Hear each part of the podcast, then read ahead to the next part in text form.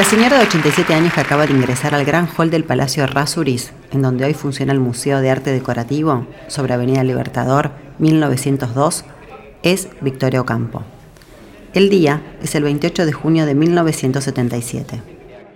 Victoria se sienta en el sillón Juan Bautista Alberdi, entre los disparos de las cámaras de fotos y los saludos de amigos, en un salón repleto de hombres. Ella es la primera mujer en formar parte de la prestigiosa Academia Argentina de Letras.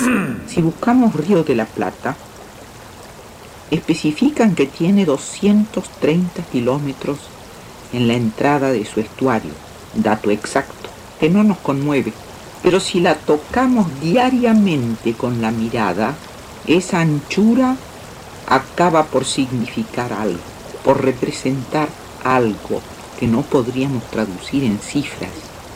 La belleza de nuestro río no es fácil de demostrar, de explicar a quienes viniendo del extranjero topan con él por primera vez. Victoria fue la embajadora cultural más grande que tuvo Argentina. En sus viajes por Europa y Estados Unidos conoció a los filósofos, escritores, músicos y artistas más importantes del siglo XX. Su objetivo, una vez que entablaba relación con ellos, era siempre el mismo, traerlos a Buenos Aires. Roger Calois, el ilustre hombre de letras francés, a quien se le debe una importante labor de difusión de nuestra cultura en Francia, pronuncia su primera conferencia, presentado por Victoria Ocampo. Pero también hizo lo inverso, abrió el horizonte de las principales personalidades de la Argentina, más allá del Río de la Plata. Lograrlo no fue fácil, teniendo en cuenta que era una mujer que había nacido en 1890 en el seno de una familia patricia, es decir, profundamente patriarcal. Para vivir de las letras, tuvo que abrirse camino entre costumbres densas y prejuicios comunes entre mujeres y hombres. Soy Gisela Marciota Acompáñame por Buenos Aires en este podcast de Gente en Movimiento.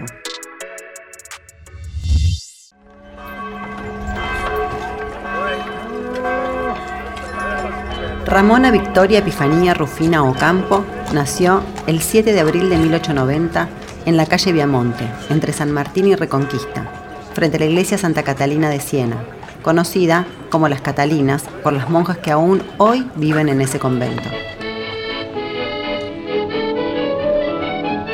Era una época marcada por la generación del 80. Los conservadores buscaban que Buenos Aires fuera la París de América Latina. Pero el año en el que nació Victoria, ese paradigma fue puesto en jaque. La rebelión del parque anticipaba la conflictividad política que se agudizaría a lo largo del siglo XX en Argentina y en el mundo. La vida de Victoria, desde su lugar de mujer, fue un grito de libertad ante la opresión del patriarcado y de la vida conservadora.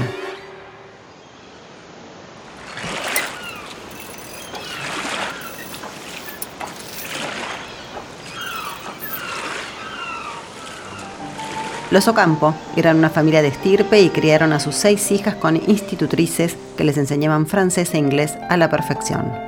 Tomaban clases de música clásica, de arte y de literatura.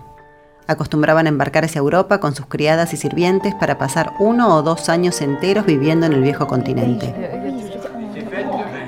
La historia de los antepasados de Victoria es la historia de Argentina, por el lado de su madre, Ramona Aguirre, descendía del conquistador Domingo Martínez Irala, compañero del primer fundador de Buenos Aires, Pedro de Mendoza. Por el lado paterno, su bisabuelo Manuel El Tata Ocampo era amigo de Domingo Faustino Sarmiento.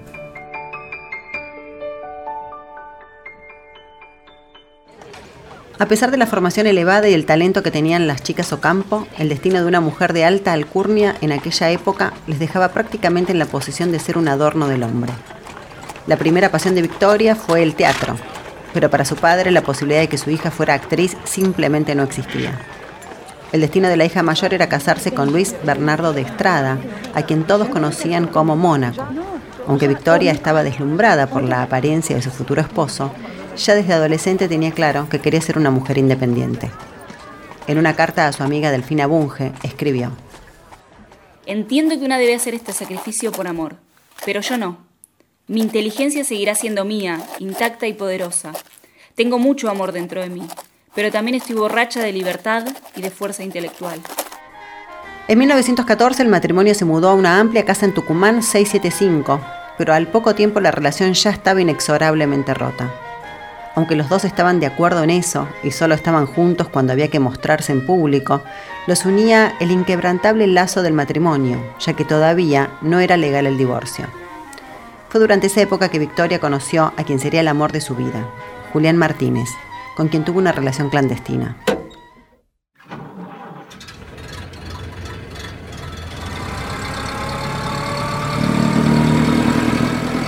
A los 24 años, Victoria aprendió a manejar para poder ir a ver a Julián sin su chofer. En esa época, una mujer manejando sola era un escándalo. Ella fue una de las primeras en Argentina. Victoria conducía su Packard descapotable entre los gritos de hombres indignados. Similares agravios recibió cuando prendió un cigarrillo durante una reunión. Fue la primera mujer en fumar en público. En 1929, Victoria se mudó a su nueva casa en la calle Rufino de Lizalde, 2831, en Palermo. De una construcción moderna, de inspiración racionalista, todo esto despertó la indignación de los vecinos. Querían prohibir la obra, porque la casa iba a arruinar la estética afrancesada del barrio Parque. El diseño del edificio, que pertenece al Fondo Nacional de las Artes, puede ser visitado. Para Victoria, su casa era una declaración de principios. En esa casa de Palermo surgió el proyecto de la revista Sur, que se publicó por primera vez en el verano de 1931. Dos años después empezó a funcionar también como editorial. La cosa empezó con un viaje del escritor americano, norteamericano Waldo Frank, que vino a dar conferencias y en esa época más era un muchacho muy joven y traducía las conferencias que daba Frank y nos hicimos amigos los tres. Y ellos dos empezaron a insistir en que era muy necesario una revista para los jóvenes en Argentina y que yo era la persona indicada para hacerlo. Y yo, pensaba que era la persona no indicada para hacerlo.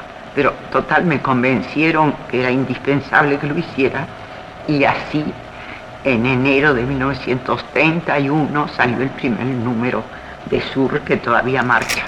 Desde Sur se catapultó la obra de grandes escritores argentinos y latinoamericanos como Jorge Luis Borges, Adolfo Bioy Casares, Ernesto Sábato, Silvina Ocampo, Alejandra Pizarnik, Gabriel García Márquez, Juan Carlos Onetti, entre muchos otros y otras. Bueno, trabajaba Mallea, trabajaba Borges, trabajaba Guillermo de Torre, María Rosa Oliver y algunas gentes que no estaban precisamente en el comité nuestro, sino que había un comité extranjero muy importante. También se produjo por primera vez a filósofos y escritores célebres. Pero los primeros libros que publicamos fueron todos ingleses. Fue Contrapunto de Huxley, Orlando y, y El Cuarto Propio de Virginia Woolf. Han venido muchísimos autores ingleses. Creo que todo lo más importante que ha habido en Inglaterra. En 1929, Victoria viajó por primera vez sola a Europa. En París visitó la mansión Chanel y encargó dos trajes de dos piezas, de blazer y pantalones. Allí conoció a Coco Chanel, una mujer que la deslumbró. En todos sus viajes entablaba relación con personalidades destacadas. En 1934 conoció a Jung, a Huxley y a Woolf. También tuvo un encuentro en Roma con Benito Mussolini, a quien le reprochó el rol que el fascismo le atribuía a la mujer.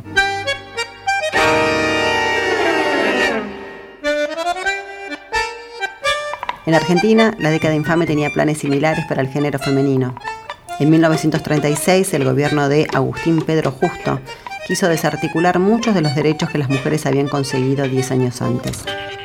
Como respuesta, Victoria impulsó la formación de la Unión de Mujeres Argentinas, se trataba de un grupo político y social transversal con mujeres militantes de diferentes organizaciones y procedencia de clase. Victoria fue nombrada presidenta. En agosto de 1936 dio un discurso memorable que fue transmitido por radio en Argentina y en España titulado La mujer y su expresión. Yo quisiera que hubiese entre las mujeres de toda la tierra una solidaridad no solo objetiva, sino subjetiva. Quisiera que la suma de nuestros esfuerzos, de nuestras vidas, el 99% de las cuales permanecerán oscuras y anónimas, haga inclinar la balanza del lado bueno.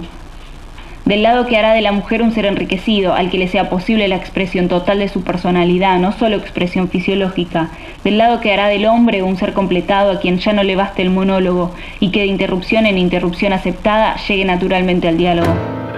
La Unión de Mujeres triunfó al bloquear las reformas machistas que impulsaba el gobierno de Justo. Pero Victoria no continuó mucho tiempo en la organización. En 1939 la abandonó por considerar que los comunistas habían tomado el control. Diputados de la Nación, accediendo al pedido de la presidenta del Partido Peronista Femenino, señora Eva Perón, acaba de sancionar la amnistía a la ley de enrolamiento femenino. Si bien el peronismo hizo realidad muchas de las reivindicaciones feministas por las que Victoria luchaba, como la ley promulgada en 1947 que permitió votar a las mujeres, ella estuvo en las antípodas del gobierno de Perón, como ocurrió con muchos intelectuales. El clímax de su enfrentamiento con el peronismo ocurrió el 8 de mayo de 1953. El 15 de abril había explotado una bomba en Plaza de Mayo durante un acto de la CGT que provocó seis muertes y más de 90 heridos. La policía empezó a buscar quiénes estaban detrás del atentado y en la vorágine de la investigación ordenaron la detención de Victoria como sospechosa. Estaba en su casa de Mar del Plata, en Villa Ocampo. La directora de Sur fue trasladada a la cárcel El Buen Pastor de Buenos Aires en un edificio colonial que ya no existe que estaba ubicado junto a la iglesia San Pedro Telmo, en Humberto Primo al 300. Victoria pasó 26 días entre las paredes húmedas y los gruesos barrotes, junto a una decena de mujeres. Entre las reclusas se generó una suerte de camaradería. Victoria, que tenía entonces 64 años, les contaba historias y cuentos a partir de la inagotable fuente de lecturas que era su memoria.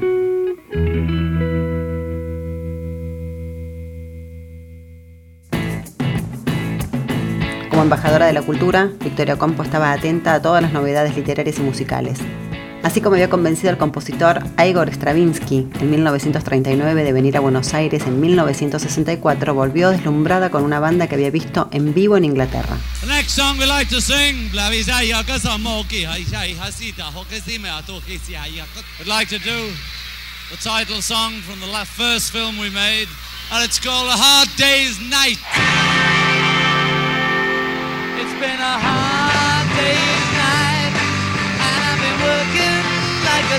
Según ella, se trataba de unos muchachos que marcan una época.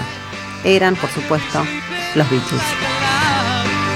Victoria había traído el último long play de la banda, A Hard Day's Night. También había conseguido una peluca con el corte Beat de John Lennon. Y en una reunión con Bioy, su hermana Silvina y Borges, le insistió al autor de la ley para que se la aprobara. Borges se resistió al principio, pero luego cedió ante la insistencia de Victoria. Estoy cansado, pero con todo yo, yo. Con toda esta historia a cuestas, Victoria aceptó formar parte de la Academia Argentina de Letras en 1977. Ella decía que no era una académica, sino una autodidacta francotiradora en el terreno de las letras. En su discurso de recepción recordó que su antepasado, Domingo Martínez Irala, había tenido una hija con una mujer guaraní llamada Águeda. Fue a ella a quien decidió homenajear. Dados mis prejuicios feministas, simpatizo más con Águeda que con quien podría tratar de igual a igual al primer fundador de Buenos Aires. En mi calidad de mujer es para mí un desquite y un lujo poder invitar a esta recepción de la academia a mi antepasada guaraní. Esto no tiene que ver con literatura, me dirán. No. Tiene que ver quizás con la justicia inmanente y quizás con la poesía. Así lo hubiese imaginado la fantasía de Virginia Woolf. Así lo hubiese entendido la pasión de Gabriela Mistral que escribió Saudades. En la tierra seremos reinas y de verídico reinar. El cáncer ya había deteriorado la salud de Victoria cuando recibió el reconocimiento, pero todavía viviría un tiempo más. Murió el sábado 27 de enero de 1979.